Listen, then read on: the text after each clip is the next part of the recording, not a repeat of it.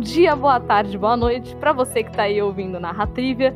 Estamos aqui mais um dia, né, falando sobre temas relacionados a narra é, narrativas, eu ia chamar de narratrivia, ó. Cham é, relacionados a narrativas, histórias, cultura pop, enfim, essas coisas que a gente gosta e, e que a gente quer falar. Estamos aqui. É, como vocês sabem, eu sou a Nívia Alonso, nas redes sociais eu sou arroba em comum e eu tô aqui com o Alan. Olá, estou aqui, aqui estou mais um dia. Eu não vou fazer de novo a piada do Machado de Assis, porque eu refleti, eu achei muito ruim. então vocês vão é ficar isso, sem gente. saber. É isso, gente. Pra você que tá ouvindo, a gente tentou gravar isso uma vez, tinha uma piada ruim e o Alan desistiu dela. Exato. Mas estou aqui. Olá. É, o que importa é que ele tá aqui e ele continua no retiro espiritual dele, que ele continua sem redes sociais. Isso, sem redes sociais, por enquanto. Às vezes, às vezes o diabinho no meu. O Bruno. o Bruno fala pra mim, faz aí a rede social aí, cria aí um, um Instagram, um Twitter. Aí, aí tu tá falo, nessa briga do silêncio, Bruno. Exatamente, esse é o conflito. Mas tá tudo bem. Entendi, maravilha. É... Bom, a gente está começando mais um episódio, né? Quem estava na live e. Eu não lembro se a gente falou no, no podcast. Minha cabeça já está misturando o podcast e a live. Mas quem estava na live semana passada é, viu a gente falando do tema desse episódio. Se você já olhou o cardzinho, né? O, a fotinha ali da descrição do episódio, você sabe que o tema de hoje é vilão. Ou são vilões, porque o tema são, e aí a concordância. Enfim, vamos falar sobre vilões. Quando eu digo vamos falar sobre vilões, vocês vão falar sobre os seus vilões favoritos? É, não, vamos falar sobre o papel do vilão. Né? Vamos falar que... sobre o porquê do vilão. O porquê, o como, quando, o que acontece. Sim. É, e assim, eu vou, vou fazer aquela introdução do Era uma vez bonitinha, mas eu, vou, eu já vou pegar o aluno uma pergunta capciosa daqui a pouquinho. Ele fica apavorado quando eu faço isso. tô preparado, pô. Tô aqui. Treinei já. Eu, eu adorei a tentativa do Alan, que ele virou para mim e falou assim: Nívia, me avisa a pergunta antes do episódio pra eu saber responder. Eu falei: não, não. Eu falei: vou falar a pergunta antes do episódio, vou sim, vou sim. Vai falar sim, é. É, só que a, a questão, Alan, é que eu bolo a pergunta na hora. Ah, tá. Então é um double, double damage de, de surpresa. Exatamente, exatamente. Mas eu acho que ela é a pergunta que vai, que, que, que vai começar o episódio e vai fazer a gente refletir em cima do tema. Então, Sim. bora lá. Vamos lá. Era uma vez o quê? Porque afinal, o que faz o vilão? E o que separa o vilão do herói? E por que, que o herói não é vilão? Por que, que o vilão não é herói? O que, que acontece de especial no vilão que faz com que ele se torne um vilão? Então, era uma vez uma incógnita. Alan, o que difere o vilão do herói? Bom, essa me pegou de surpresa mesmo, não estava esperando. Mas vamos lá.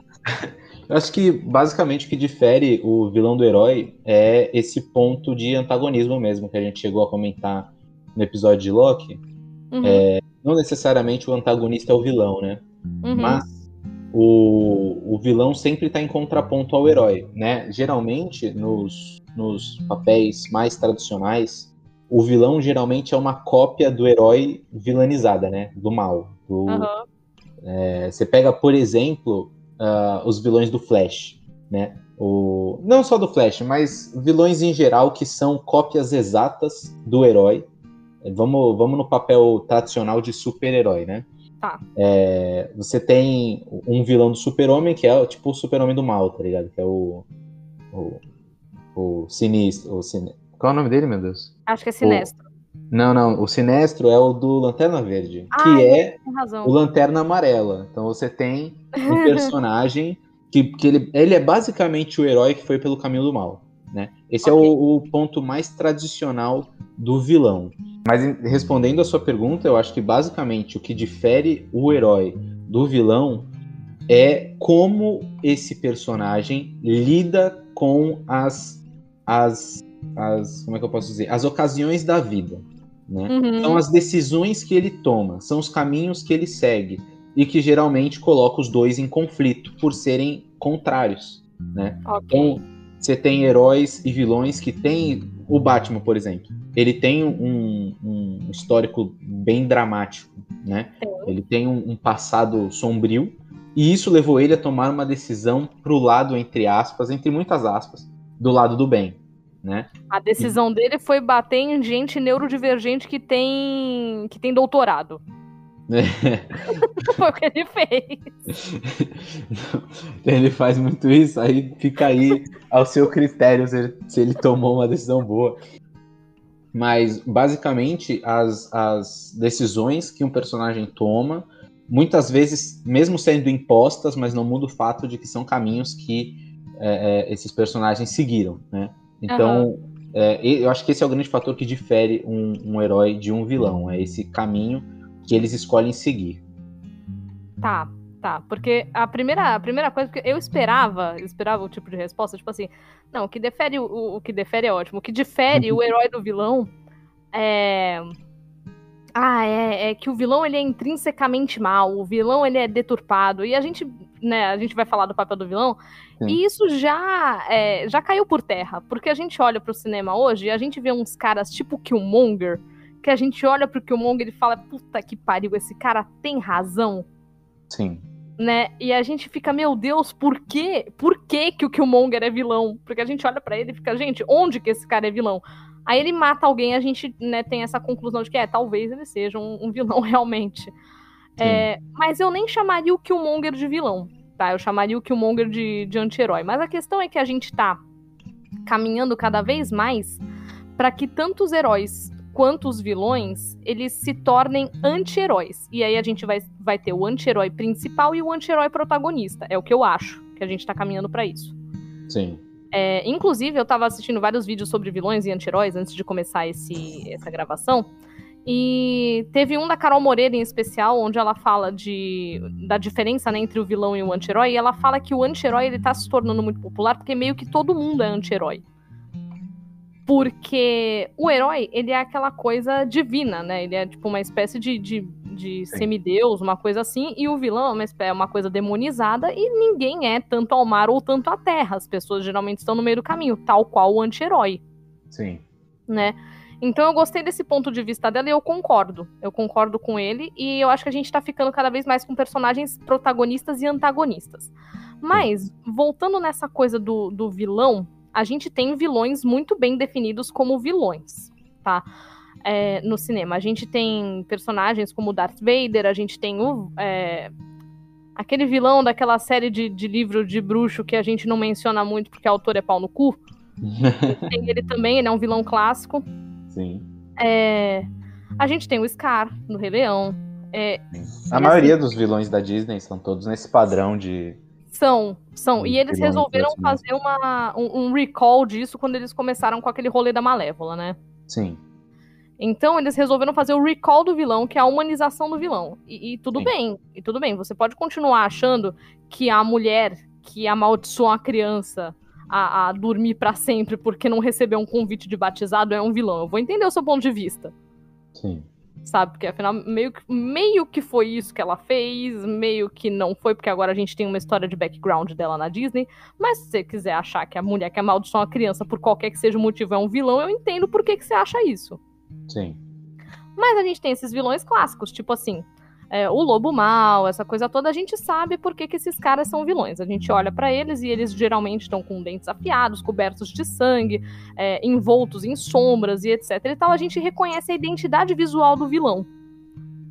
Sim. E geralmente ele é o, o, extremo oposto do herói. Enquanto o herói tem lá a sua bela narrativa, né, sua bela jornada, é, onde ele é alguém que é altruísta, alguém que enfim, alguém que está preocupado com uma causa, né? A diferença entre o altruísmo e o egoísmo, a gente coloca o vilão geralmente como egoísta. E agora é que a gente tá quebrando isso com esses caras que nem o, o Killmonger, e eu diria que até o Loki, né? Porque a gente chegou naquela conclusão de que o Loki não é tão egoísta assim, né? All. Uhum. E a gente chegou nisso. Eu acho que isso vem muito de uma exigência social, assim. Porque uhum. se a gente for pegar na história, né? Aí é, vamos, vamos dizer que os vilões surgiram no começo da. É, vamos pegar o mais tradicional, vai, mitologia grega, por exemplo. Uhum. Você tem ali é, é, heróis contra vilões, monstros, né? Criaturas inanimadas. É, depois eles começam, se a gente for seguindo pela história, né? A gente coloca vilões como criaturas e monstros inanimados e irracionais Depois a gente coloca para seres humanos, né? Que são monstruosos também, seres humanos uhum. é, psicopatas, sem sentimento. Não sei se psicopata seria a palavra exata para usar aqui, desculpa. É, no geral não seria, não. É.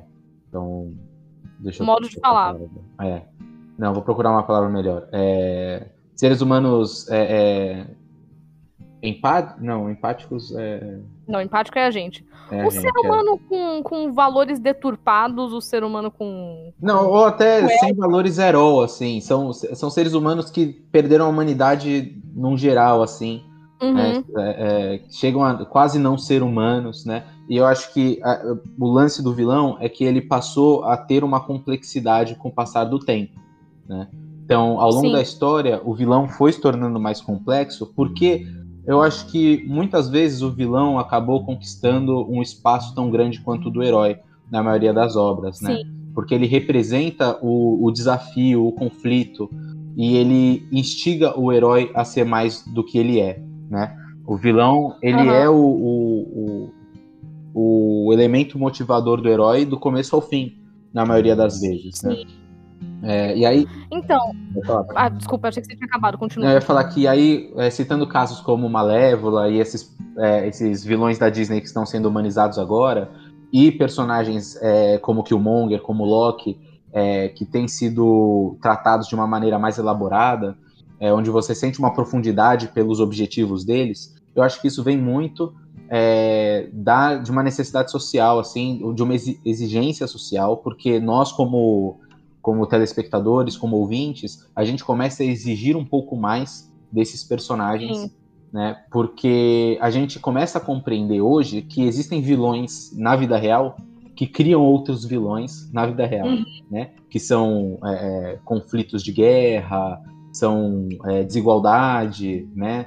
Violência, pobreza, essas coisas acabam gerando é, é que pessoas tomem necessidades questionáveis também sim. atitudes questionáveis, que seriam atitudes de vilões tradicionais, mas elas não são, porque existe uma razão por essas ações. E eu acho que isso está uhum. cada vez mais sendo atribuído aos novos vilões da nossa era atual. Né? A gente está começando a colocar os vilões num patamar mais realista, do que eles uhum. estão deixando de ser monstros irracionais para criaturas pensantes com lógicas é, compreensíveis. Entendeu? Sim, isso coloca a gente num papel muito difícil, que é o papel de julgar certo e errado, né? É, então, quando a gente olha pro Killmonger, tipo assim, é muito fácil para mim, que sou branca, virar e falar que o Killmonger mata a gente, então ele tá errado, tá? Hum. Ou, ah, o Killmonger é terrorista, então ele tá errado. Mas assim, é, é fácil para mim, porque eu olho e eu sei que ele foi colocado como antagonista do Pantera Negra, ele foi colocado com toda essa linguagem visual que clama, que clama vilão, ele foi colocado como tudo isso. Então é fácil para mim virar e falar assim, ah, ele é um vilão, e não prestar atenção na causa dele. Quando na verdade ele tem uma causa, ele, ele é complexo. Então, é, essa coisa do, do vilão moderno, do vilão profundo, ela coloca a gente num papel. É, num papel muito delicado de julgar essas coisas, porque a gente sente que o nosso caráter tá em jogo quando a gente vai lá e se identifica com o vilão. Né? Então a gente pensa que, ai, meu Deus, eu, é, eu, eu sou uma pessoa ruim, as pessoas me percebem como uma pessoa ruim. Talvez não, e talvez as pessoas não percebam aquele vilão como uma pessoa ruim, por exemplo. Então, é, não tem porquê. É, aliás, até tem porque a gente refletir acerca disso. Só que é para isso, é para isso. A, a, complexidade da história precisa aumentar. E, e, e, outra coisa, tem um ponto que tanto a Carol Moreira no vídeo dela, quanto o Pedroca, o mestre Pedroca num, num vídeo dele, ele colocou. Ele, os dois colocaram que o bom herói advém de um bom vilão. Então a gente já vai entrar nisso rapidinho. Então o vilão, ele, ele se tornar mais complexo é, faz parte, é, como você disse, da demanda, né? As pessoas, elas não aguentam mais olhar, ah, o vilão que quer destruir o mundo, hahaha. Porra, pra que que esse vilão quer destruir o mundo se ele próprio mora no mundo, sabe? Sim. Então ele precisa de um bom motivo. E, como eu dizia antes, tanto a Carol quanto o Pedroca, em vídeos que eu assisti antes de, de começar aqui, eles mencionam que o bom herói advém do bom vilão. Então, é, ninguém aguenta mais o herói perfeito, né? Como era o Superman na Era de Ouro, porque puta que pariu, ele era o, o forte, o bonito, o inteligente, ele era tudo. ninguém quer esse cara perfeito. Esse cara perfeito fica chato. E esse cara perfeito é muito fácil colocar um opositor a ele. Porque se você tem esse cara perfeito, você vai lá, coloca um opositor que é feio, grotesco, grosso, é, faz maldade e ponto. Sim. Sabe? E a gente precisa de mais do que isso, porque a gente tem histórias sendo contadas. Então, é, o que eu ia colocar um, um ponto é que assim, essa profundidade, ela vem, ela, ela vem sendo colocada pouco a pouco e, e, há muito tempo, porque eu tava relendo aqui o, o Herói de Mil Faces, né, que a gente até mencionou na, na, na live. Sim. E uma das primeiras coisas, primeira, primeira coisa que ele fala no, no livro é do conto do do Minotauro, tá? Sim. E ah, é porque o Minotauro é um vilão que mata jovens e não sei o que. Cara, se você olhar bem, o Minotauro é a vítima de uma de uma história, porque tinha o, o rei, o rei Minos, ele fez um acordo com Poseidon, ele não cumpriu o, o, o acordo, e aí, né, coisas da mitologia grega, né? É, Poseidon vai, manda, manda um touro que seduz a rainha. A rainha, né, tem lá seu rolê com o touro. Eu não sei porque a mitologia grega tem dessas coisas. Touro, é cisne, é, é é uns negócios bem específicos. Ela tem lá os rolês com, com o touro. E disso nasce o Minotauro. Ele é é só uma vítima do, do não cumprimento da promessa do Minos. Só isso. É, então, assim, ele é um vilão realmente? Ele se coloca no papel do vilão, mas assim, ele é um mini boss perto do que é o grande boss, que é o que tem o propósito, é o que enganou pessoas, é o que tem uma causa. Então, o grande boss, ele é complexo. Sim. Né? É o que a gente. É, é o que eu percebo muito, por exemplo, é, se a gente for pegar o Killmonger como um exemplo bem simples disso, que o verdadeiro vilão é a ocasião que criou ele. Sim, né? sim. Então, assim, o, a verdadeira maldade não está. É, é, é, é, como é que eu posso dizer? A verdadeira maldade não está, acho que intrinsecamente seria a palavra, ligado ao o mundo.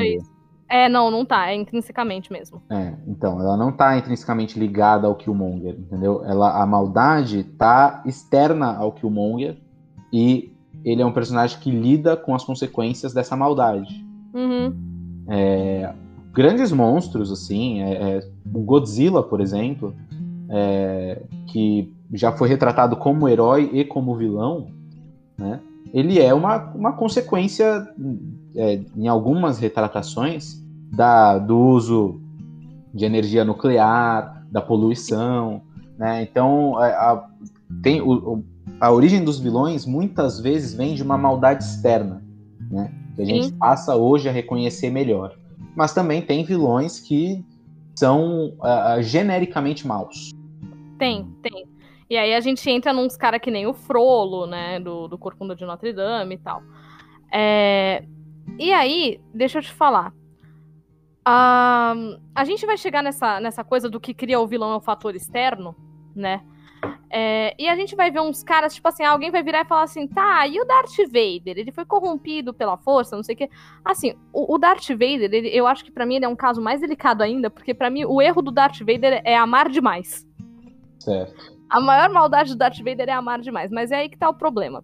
Pegaram esse amor, ele tava lá, né, o sentimento dele é diferente e tal, né, ele tava sentindo aquilo pela Padme, e usaram isso contra ele tá? Então, assim, a gente tem também essa coisa da deturpação do amor. Então, é, são fatores externos e às vezes são fatores internos. No caso do Darth Vader, o amor, vai ter outros personagens é, que pode ser algum tipo de admiração, pode ser algum tipo de, de projeção, e essa coisa, ela é deturpada, ela acaba se tornando deturpada, Sim. entende? Então, é, esse fator externo às vezes é interno, é um sentimento, é um sentimento normal, é um sentimento nobre ou não, mas que acaba sendo ampliado ou distorcido né, na vida daquele vilão. Então, Sim.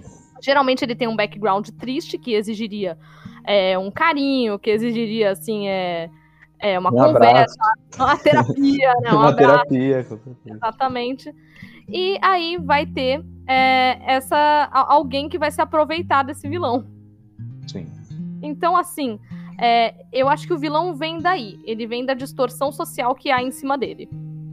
Sim.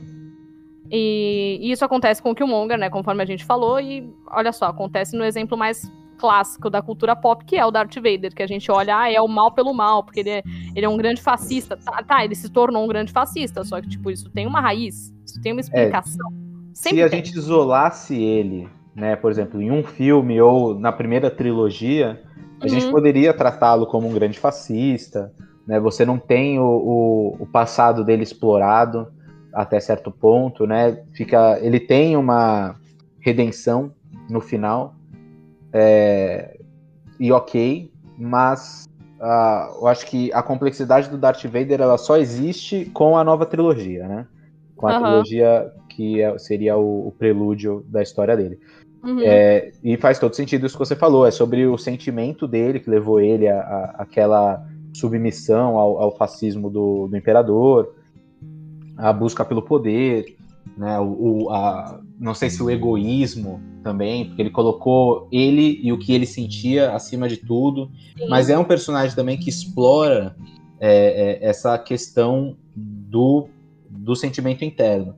Então Sim. a gente pode a gente pode até separar assim vários tipos diferentes de, de narrativa de vilão então você tem esse vilão que ele é consequência do lado externo, você tem esse vilão que ele é a, a consequência de sentimentos internos. Você tem também, por exemplo, acho, acho que algo que foi muito marcante nos filmes americanos, que é o vilão como uma representação de ameaça externa. Por exemplo, vilões russos. Né? Uhum, sim. Você tem ali, nossa, uma, uma, o cara é russo, ele quer explodir os Estados Unidos, né? Sim, então, o, o, vilão, às vezes, ele é representação de um povo inteiro, né? Sim, ele, ele é. Principalmente nos anos 80 e 90. Sim, o vilão como propaganda de guerra. É, né? é, é. Bem, e foi fácil isso. criar um herói em cima disso, porque você vai pegar o Capitão América, ah, ele é uma. Ele é, ele é um antinazismo. Porra, já simpatizei com o cara, né? Exato. Então é, é, fica fácil, fica fácil. Mas, mas, isso cria uma xenofobia em cima da, da, da coisa toda, né? É, que, que sinceramente, a gente. Até é bom a gente estar tá entrando no, nos pormenores do vilão e vendo qual é a, a, a, motivação intrínseca, né? Vendo qual é a motivação interna do, do, do vilão. Sim. E até é bom a gente estar tá vendo de, dessa forma, porque antes era estereotipar um povo em cima do, do vilão. Exato. Né? Sim. Porque era fácil, eu acho que Aí que tá, um bom vilão, ele é, hoje, pra gente, ele é um vilão complexo, né? O, o, é muito fácil você fazer um vilão que é mal por ser mal, né? É mal por ser é, é, um, uma ameaça externa. Ele é. é. mal por ser diferente. Ele é uhum. é mal por... Então, assim, é, a, a, nossa exigência por um vilão complexo traz qualidade sem sombra de dúvidas, Sim. no que é a ameaça do herói. Porque a partir do momento que a gente questiona o, os valores do vilão, o herói também é obrigado a questionar. Sim. Entendeu? E aí Sim. você tem um conflito moral que é válido de se assistir, que é, que é enriquecedor de assistir. Né? Não, especialmente quando o vilão parece com o herói, quando eles teriam. Que nem o, o, a menina que era vilã do, do Falcão e o Soldado Invernal, ela tinha uma causa, ela tinha uma causa válida. Várias vezes eu tava assistindo, eu virava pro, pro meu namorado que tava assistindo comigo, virava, cara, essa menina não é vilã, olha o que ela tá falando, o que ela tá falando é importante, não sei o que, não sei o que lá. Então, várias vezes eu ficava assim e eu fui, é, eu, eu, eu, me tornei uma pessoa satisfeita no final da série, assim, eu fiquei chateada, né, com o que aconteceu Sim. com ela no final da série. Bom, aqui todo mundo sabe que a gente dá spoiler, então alerta de spoiler. Eu fiquei chateada que ela tenha morrido, só que por outro lado, eu gostei do posicionamento do Sam quando ele vira é, na mídia e ele fala que ela não precisava ter morrido, é, a, as pessoas deveriam ser ouvidas, ela não precisava, é, ela não precisava ter passado por aquilo, ela era um produto de uma injustiça. É, então, quando o Sam, que é o herói, ele, ele lê essa situação, né? Quando ele, quando ele lê essa situação nessa complexidade, tipo assim, olha, eu apoio a causa dessa menina, não apoio são os meios Sim. Isso faz com que a gente se, é, com que a gente coloque nessa né, outra coisa. O que difere o herói do vilão? Os meios. Exato. Né? Então a gente vai lá e coloca os meios como outra coisa que difere. Então a gente já tem aqui algumas coisas que são deturpações de sentimentos, deturpação de meio social é, e os meios para se atingir um objetivo. São três itens que a gente tem até agora que diferem o herói do vilão. Sim, exato. E muitas vezes, por exemplo, no próximo, no, no próprio Falcão e Soldado Invernal, você tem o agente americano, que é um Sim. exemplo de.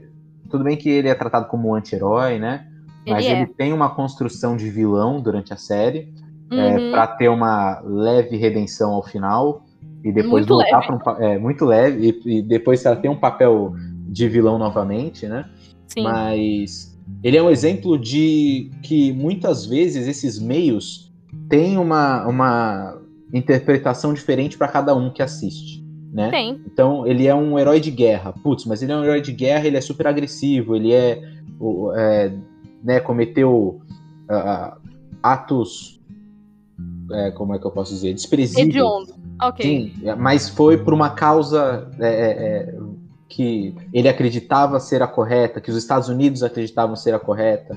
Né? Então você tem uma complexidade é, nessa questão moral que, uhum. que o vilão é, é, esse lance assim, às vezes o, quando a gente vê o vilão se tornar vilão é mais fácil da gente ver essa, esse, esse debate moral, né? Quando Sim. a gente pega um vilão já estabelecido, e eu acho que é justamente por isso que a Disney decidiu fazer esses prequels, né, dos uhum. vilões, uhum. porque é, é, para a gente poder falar sobre a complexidade de um vilão, é importante que a gente veja o ponto de vista dele, né? Tá, então a gente chegou à conclusão do que difere o vilão do herói. A gente concluiu que são os meios que ele usa, que são os sentimentos deturpados e frequentemente é o meio social deturpado onde ele vive. Legal. É... E o que faz um bom vilão? Além dessa complexidade que a gente já vem discutindo. O que mais faz um bom vilão? Essa é uma pergunta bem difícil, porque eu sinto que são muitos fatores, né? Dependendo da mídia que você está é, é, conferindo, né? Tá. Se você pega, uh, eu tenho mais contato com a mídia do cinema, né? Então, Sim. carisma é algo que eu, que eu, eu, o carisma visual, né? Trejeitos, uhum. é, é, é personalidade dele, porque quando você lê um vilão num livro, você tem uma perspectiva diferente da, do carisma do personagem, né? Principalmente porque no cinema você tem uh, isso retratado por um ator e tudo mais. Sim. É, mas focando melhor nisso, eu acho que o que faz um bom vilão são justamente esses fatores que definem a vilania dele, bem, uh, bem definidos, né, para você ter consciência do que aquele vilão quer, uh, quer concluir ou não. Né? Por exemplo, vamos pegar um dos maiores vilões da história, numa das melhores representações dele, que foi uh, o Coringa do, do The Dark Knight, né? Ok. Do filme. Então, você tem um personagem que ele vai de contramão a, a, tudo que a gente falou, porque você não tem acesso nenhum ao que originou a maldade dele. É. Né? Você tem um personagem extremamente caótico, que. Hum. E, e, assim, você tem uma certa concepção de que a maldade dele não vem do nada. Ele não é um personagem genérico. Ele não é mal genérico. Ele é esse mal caótico, né? Que tem uma uma, eu não quero dizer justificativa, mas você compreende, é, tem uma explicação é, e ele usa isso a favor da personalidade dele. Então você tem um vilão que é extremamente carismático, né? ele é extremamente divertido de você consumir a, a, a representação dele ali naquela mídia, né? É, e ele, o, o, o mais importante, e talvez essa seja a resposta, ele puxa o herói no limite e é. ele coloca o herói para tomar decisões. Uhum. E é que para mim é o que faz um bom herói, que é quando o herói tem que tomar uma escolha difícil, né? Ele tem que tomar uma decisão difícil. No filme, é, em, em três ocasiões diferentes, o Coringa coloca o Batman para decidir entre duas opções. E ele Sim. ia perder independente da opção que ele escolhesse. Yeah. Né? Então, assim, é, o, o, um bom vilão ele desafia o herói para sobrepor o limite dele. Sim, sim. É, e tem, tem uma outra coisa também, né? Eu acho que foi a Flávia Gazi que eu vi falando num vídeo sobre o Thanos. Que ela tava falando sobre. Ah, porque o Thanos parece um vilão de videogame. É, que ela fala assim: ah, porque ele tá sempre um passo à frente e os heróis é que estão tentando impedi-lo. Então a gente coloca é, isso como, como uma definição, então, como vilão de videogame. Esse Coringa do, do Heath Ledger, que Deus o tenha, Sim. ele ele não necessariamente tá à frente do Batman. Ele, tá, ele tem o, o rolê dele, esse Coringa do Heath Ledger, ele tem o rolê dele, e depois que o Batman começa a se envolver no, no rolê dele, aí é que ele começa a agir de improviso, mas em contraponto do Batman, o que é muito interessante de observar. É, o que já é uma grande diferença dele pro Thanos, porque o Thanos tinha lá a sua causa, entre aspas, que eu não vou dizer se eu concordo ou se eu discordo, mas ele tinha lá a sua, a sua causa, entre aspas, né? Ela existia. Olha aí o desafio moral, né? Aquela Não é, vergonha de, de falar. Caralho, o Thanos é foda, o Thanos eu acho foda. Mas ele, ele tinha lá a sua causa e ele tava vivendo a própria causa. Os heróis é que se incomodaram com, com o rolê, entendeu? E foram lá tentar impedir o cara. Sim. Mas às vezes a gente vai ter também, novamente, eu vou voltar nele, no Killmonger, que ele tem a própria causa, e eu acho que em certo momento, ou outros vilões, isso acontece com outros vilões também, isso acontece com Darth Vader, isso acontece com aquele lá do, dos bruxos. Isso acontece que é o seguinte, ele olha potencial no herói, ele vê utilidade pro herói, e ele quer o herói lado dele. Então nem sempre o vilão tá contra o herói, às vezes ele quer o herói lado dele. E isso não vai acontecer. Porque, afinal, o herói tem aquela moral impecável de que não vai rolar, né? E eu não tô aqui falando é, é, moral impecável de um jeito debochado, não. É, é uma, é uma moral que a gente considera boa o suficiente. Porque a gente também, né, como eu já falei antes, a gente não quer o herói passivo. A gente quer o herói que toma decisão. Então, o, o Geralt irritou a gente nesse aspecto, né, de, de, de não querer tomar decisão nu- nunca. E o Luca foi uma, uma boa surpresa, né? Que ele, ele passa um tempo tentando, tentando viver a vidinha dele e tem um dado momento que não, olha, eu preciso tomar uma decisão. E Sim. é ali que ele se torna, tipo assim, a gente vê o, o crescimento, né? Sim. Então a gente coloca dessa forma. O vilão vai lá, é, e o bom vilão, né? Voltando nessa coisa do bom vilão, ele vai ter um propósito que faz sentido, uma lógica que faz sentido, uma certa sedução que não precisa necessariamente estar ligada à luxúria, né? Uma, uma, Sim, uma sedução uma- através de oratória, alguma coisa do tipo, uma proposta interessante, uma proposta Sim. que você não pode recusar, talvez. É, ele vai ter isso e o herói, ele vai encontrar uma maneira, tipo assim, ele vai ficar tão atordoado com isso do vilão, que ele sabe que é errado e ele vai buscar uma maneira de não ceder. Então, tem a ver com isso a, a moral do herói. Então, é, eu acho que o vilão vai, o bom vilão vai por esse ponto. Ele tem que ser é, algo que você se questiona, e eu já tinha mencionado isso um pouco antes, que você se questiona de, peraí, talvez eu eh, tal- talvez eu concordasse com essa causa. Talvez eu concordasse com essa problemática. Talvez eu até passasse pano pra esse método, né? Então, assim, que nem o Killmonger, ah, ele mata um ou dois, aí você fica, é, tadinho, efeito colateral, né? Mas tá errado, a gente sabe que tá errado. Ou o Loki, né? Ai, meu Deus, ele destruiu Nova York. Esse menino Loki, né? Caramba. É, você vê que, tipo assim, esse lance da moral do herói, o Batman é um excelente exemplo, porque, né, ele é conhecido como incorruptível. O Batman, ele é a, a, a moral perfeita, né? Ele É, o combate o mal. a Robespierre também era e terminou na guilhotina. Mas, Mas o Batman tem isso mesmo. Mas outro ponto interessante é, do vilão é que muitas vezes, pega o Thanos, o próprio Killmonger, é, muitos vilões, tem aquela frase assim que ela é bem. Ela serve bem, eu acho que não pra todos, mas pra alguns vilões, que é que do ponto de vista do vilão ele é o herói, né? É, exatamente. Então, esse lance do, do vilão querer que o herói vá pro lado dele é porque ele legitimamente quer convencer os outros Sim. de que o que ele faz e o que ele tá buscando é o correto. Sim. Você pode pegar até o exemplo da menina do, do Falcão e Soldado Invernal, né? A gente tá Sim. falando assim de filmes mais recentes, é, tão mais frescos na, na memória das pessoas. E que é justamente isso, né? Ela tem uma causa, ela tem o que ela acredita, Uhum. e ela quer convencer o Sam de que ela tá fazendo o que é necessário. Sim. Então, A minha ela convenceu. né? Então muitas vezes tem essa, tem essa, essa definição do vilão que ela é muito interessante se pensar também. Sim. e ela sim. não existe, e essa definição do vilão achar que é o herói, ela não existe é, em vilões maus por serem maus, onde eles Não. são cruéis por serem cruéis, né? Uhum. Então, é, esse já foi um começo, colocar um vilão no papel de acreditar no que ele tá fazendo pelo bem, de alguma maneira, é, já foi um início de complexidade para os vilões, né? Uhum. Uhum. É, caramba, eu ia falar alguma coisa e eu perdi o que eu ia falar. Caramba. Era uma coisa Tá interessante. Ah, não, era aquela frase, lembrei. E a gente fala desse vilão com causa, né? E a gente tem aquela frase do Coringa que ou você morre como herói ou vive tempo suficiente pra virar o vilão. Esse é o vilão com causa. O vilão com causa, talvez ele tenha sido um herói realmente.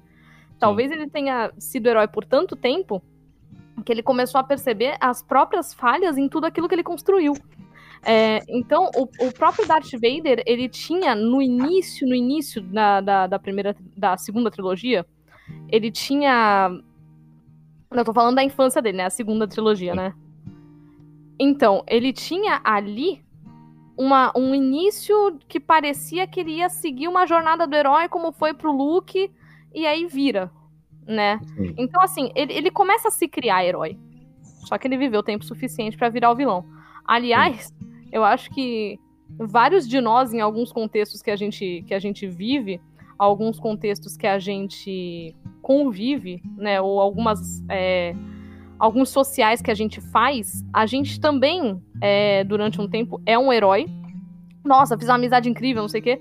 E acaba podendo se tornar um vilão a partir de um determinado ponto, ou quando você assume uma opinião diferente desse seu colega.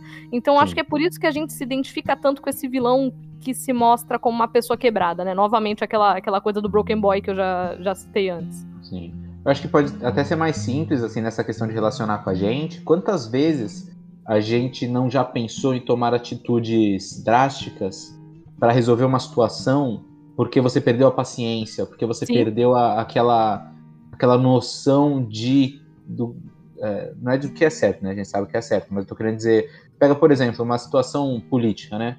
A, uhum. a gente começa a se frustrar com as escolhas dos outros, com as decisões dos outros. Você começa a questionar se ser bonzinho, se ser, né, ser paciente é a, a, melhor escolha, assim, né? Sim, é onde e... entra o paradoxo da intolerância, né?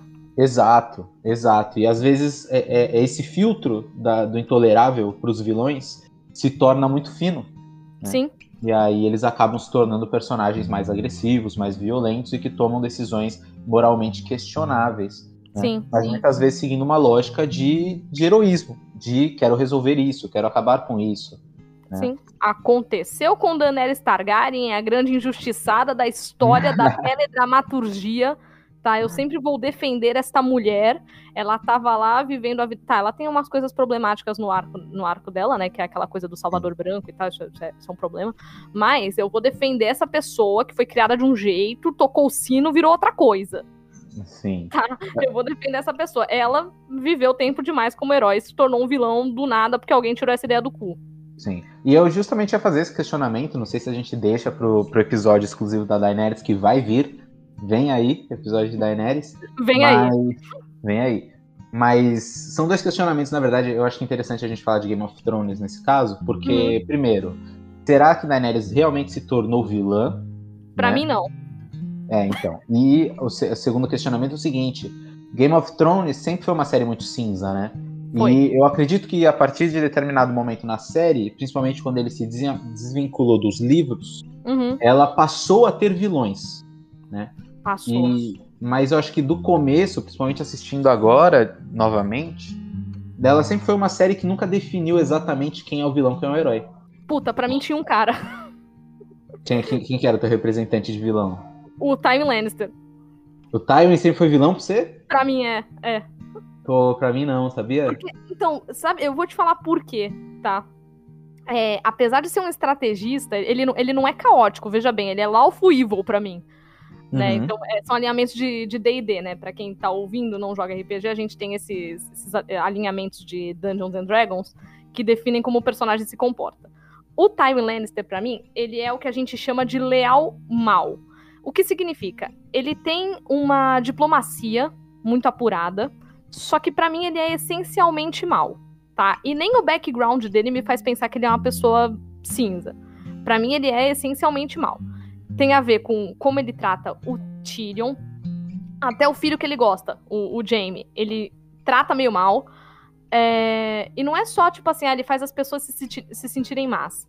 É, a situação que gera a música Chuvas de Castamir, ela é uma situação de, de muita frieza de, de, de batalha, tá? E também foi ele que autorizou é, o saque de Porto Real, é, quando ele era, né, quando ele invade lá e morre o rei louco e tal, ele autorizou o saque de Porto Real. E o saque não foi só um saque, foi um estupro em massa, enfim, coisas que aconteceram desse tipo. Então, o timing, para mim, ele não é só um estrategista em batalha, que é o que muita gente enxerga, né? Que você até colocou ele como personagem cinza. Eu entendo quem faz, mas para mim ele é vilão. Como Sim. o Ned é essencialmente herói. Sim. Sim. Eu falo Fora isso porque porque esses personagens maus de Game of Thrones vivem em uma realidade muito cruel. Sim, né? sim. Então isso já te coloca numa posição de o que é ser mal, né? Uhum. Se você tem, você vive uma sociedade que moralmente é, acredita que o estupro, por exemplo, e é bem zoado dizer isso, mas uma sociedade que acredita que o estupro é recompensa de guerra, sabe qual é?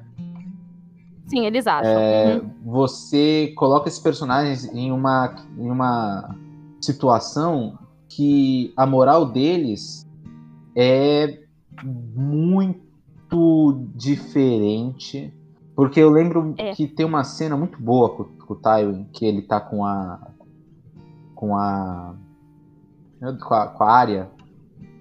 Ah, sim. E ali ele se torna um personagem muito interessante que foge um pouco daquela ele maldade. É. Sim, sim. Uhum. É, é, mas é aí que tá. Ele, ele não tem oportunidades de ser bom na série. Muitos personagens não têm, o próprio Montanha, por exemplo. Né? Ai, o Montanha é um vilão por essência, não tem o que é. fazer com ele, não. Mas mesmo assim, eles são personagens que são tão caricaturas de, de, de uma personalidade medieval que não uhum. necessariamente é a maldade ela é uhum. a, a, ali a, é, as palavras me fogem agora, mas não sei se deu para entender o que eu tô querendo dizer. Sim. Entendeu? Ela é a falta de empatia que, que a gente Isso, tem nesse, nesse momento nesse... medieval. Exato, exato. E eu acho que Game of Thrones sempre, sempre tratou os personagens dessa forma, até depois da metade. É, até depois da, da, de fugir dos livros, onde, por exemplo, a Cersei é colocada numa posição de vilã e, e ponto final. É. Né? E ela não era. E ela não era, exatamente. Então, assim. Ela é, é... outra que o erro dela foi amar demais. Pois é. é... E no fim das contas, é... Game of Thrones é uma série que tratou os vilões de maneira diferente, né? Tra tratou essa vilania padrão de outra maneira, que eu acho bastante uhum. interessante, assim. E rolou com a Daenerys no final das contas também. Sim, sim, aconteceu. E, e a Daenerys vai merecer o, persona o, o personagem, a narrativa só dela. É, ao contrário do Jon Snow, eu não acho que ele mereça, porque o Jon Snow. Não, a questão não é nem a complexidade ou, ou o desprezo que eu peguei no Jon Snow por ele ter matado a Daenerys, não é por isso. Pode ser que ele tenha um episódio especial, não sei. Mas é, o Jon Snow. Então, né, esse é, o que acontece é que o Jon Snow ele tem o desenvolvimento clássico do herói, com a diferença é. de que ele morre e volta. Ele teve a oportunidade, ele teve aliás, uma oportunidade muito grande, mas. Aliás, eu falei merda o herói, na jornada do herói, tem um momento da morte e ressurreição que várias vezes não é, não é, é especificamente uma morte real. Né? Então, assim, o próprio Jon Snow, quando, ele, quando ele, ele, ele tá no arco do herói clássico, ele tem o ancião com ele, que é o Lord Mormont, né? Que é o pai do, do Jorah. Sim. Ele tem é, um item especial com ele, que é a espada. Ele tem o cachorro também, que é cachorro, lobo, aquela, aquele, aquele canídeo quadrúpede que anda com ele. Sim. É, então, assim, ele, ele tá na jornada do herói clássica. Então, assim, eu acho que falar do Jon Snow é chover no molhado. Talvez a gente é. mencione é. Jon Snow numa jornada de herói num, num tema futuro. Mas Sim. a Daenerys, que estava lá cumprindo sua belíssima jornada da heroína tranquilamente do outro lado do continente, perdão, no outro continente, ela teve uma involução depois de tudo aquilo que tinha sido construído. E aí a gente fala sobre ela no episódio. Mas, mas, voltando aqui no tema de vilão que a gente tá fazendo, eu acho que a gente chegou numas conclusões bem interessantes, né? Da realidade deturpada, da causa, é, né, do que faz o bom vilão. Acho que a gente tem umas conclusões bem, bem interessantes e a gente vai é, prosseguir com isso na live, que agora É, eu acho que eu vou encerrar, Alan. O que, que você acha? Podemos, podemos. Beleza. Você tem alguma conclusão, alguma interação final? Acho que, no fim das contas, a, conclu a conclusão que a gente chega aqui é que, ao longo da história, né, os vilões foram cada vez se tornando mais complexos e mais interessantes e com mais questionamentos morais. Né? É, a gente vê um padrão de crescimento da besta e do monstro para o ser humano, né? Pro, pro vilão humanizado, né? E eu acho que a gente só tem a ganhar com isso, porque os debates e os questionamentos que esses vilões, por mais maléficos que sejam, trazem pra gente, levam a gente a refletir também sobre as atitudes moralmente questionáveis de pessoas na vida real, né? Sim. Então sim. a gente passa a separar é, casos por casos, né? Maldade por maldade, o que é mal por ser mal e o que não é, né? E a gente hoje vive um momento de conflito com, com seres, com, com pessoas em posições de poder que com morais absolutamente. Nossa, eu misturei duas palavras agora, desculpa. Ab, eu misturei absurdamente com, com absolutamente, enfim. É, pessoas em posições de poder com, com, com uma posição moral absolutamente questionável, né? E, e eu acho que graças a esse debate a gente consegue lidar melhor com esses conflitos na nossa Sim. vida real. Porque a gente tem que sempre deixar bem claro que a, a ficção é uma representação da vida. Né? Ela é um, uma, uma, uma, é, uma expressão né, do que a gente vive. É. E, e os vilões são parte fundamental é, infelizmente ou felizmente? Não, felizmente não tem como. Eu acho, que, não, eu acho que felizmente, porque sem o vilão não tem herói. Sim. Sem o mal não tem o bom. Então eu Sim. acho que felizmente existem vilões. A questão é qual a intensidade desse vilão, né? É. Mas querendo ou não, eles intensificam mudança. Sim. Eles, eles intensificam um crescimento do que é certo, no fim das contas. Ah, eu, eu, acho engraçado quando falam assim: ah, hoje tá pior do que era antes. Não Aí, tá. Exatamente, não tá. Hoje a gente tem, hoje a gente luta por questões sociais muito mais poderosas, com muito mais intensidade e a, a, e eu acho que é justamente porque a gente enfrenta esses vilões e debate sobre eles com muita intensidade. Então, muito obrigado à ficção por nos trazer cada vez mais vilões mais complexos que alimentam mais esse debate. Ok, eu não tenho muita coisa a acrescentar nisso que o Alan falou.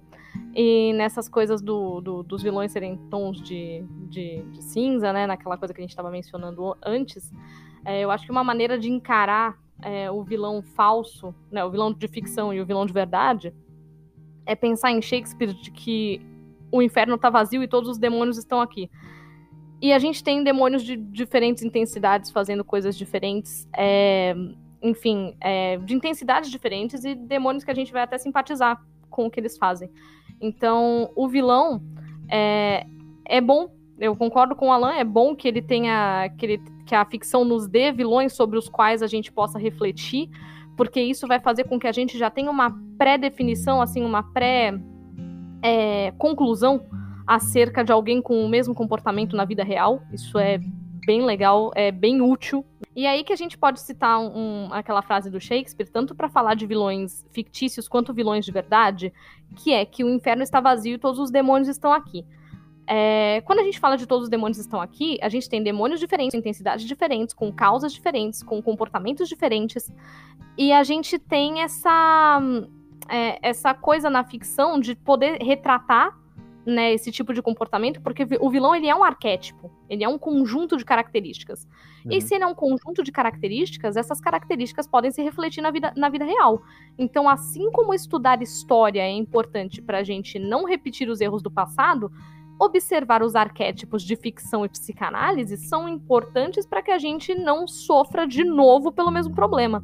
Então, acho que a importância do vilão ela é grande não só é, no, no, na forja do herói, não só no desenvolvimento da história, mas também na nossa formação de caráter enquanto leitor, é, espectador, enfim, enquanto receptor da mensagem. Exato. Bom, é, recadinhos finais, tá? Gente, é, é com muito orgulho e responsabilidade que eu venho dizer que o Narratrivia ele está se movendo para um novo canal na Twitch, que é twitch.tv barra Mar de Contos, que é um canal que eu e o Lucas Gandra, do Estranhocast, estamos fazendo com mais pessoas na equipe, tá? Então a gente tem o Alan que tá aqui comigo, a Elida também do Estranhocast, o Flávio do Estranhocast, o Kaique, que é moderador lá na TV Pod, ele vai ser moderador também lá no Mar de Contos. Então a gente vai mover é, as lives de segunda noite da TV Pod para é, o Mar de Contos. É, mais do que isso, a gente vai fazer essa live normalmente, mesmo dia, só tá mudando o, bate-canal, tá? Mesmo bate-horário, mudando mesmo, mudando só o bate-canal.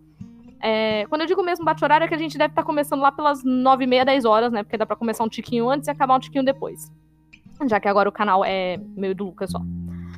É, meio do Lucas é mal de falar, tá? Tem, tem equipe. Mas já que o canal é, tá sob, sob, sob nossa supervisão, a gente pode né, verificar o horário, né? Menos, menos pessoas.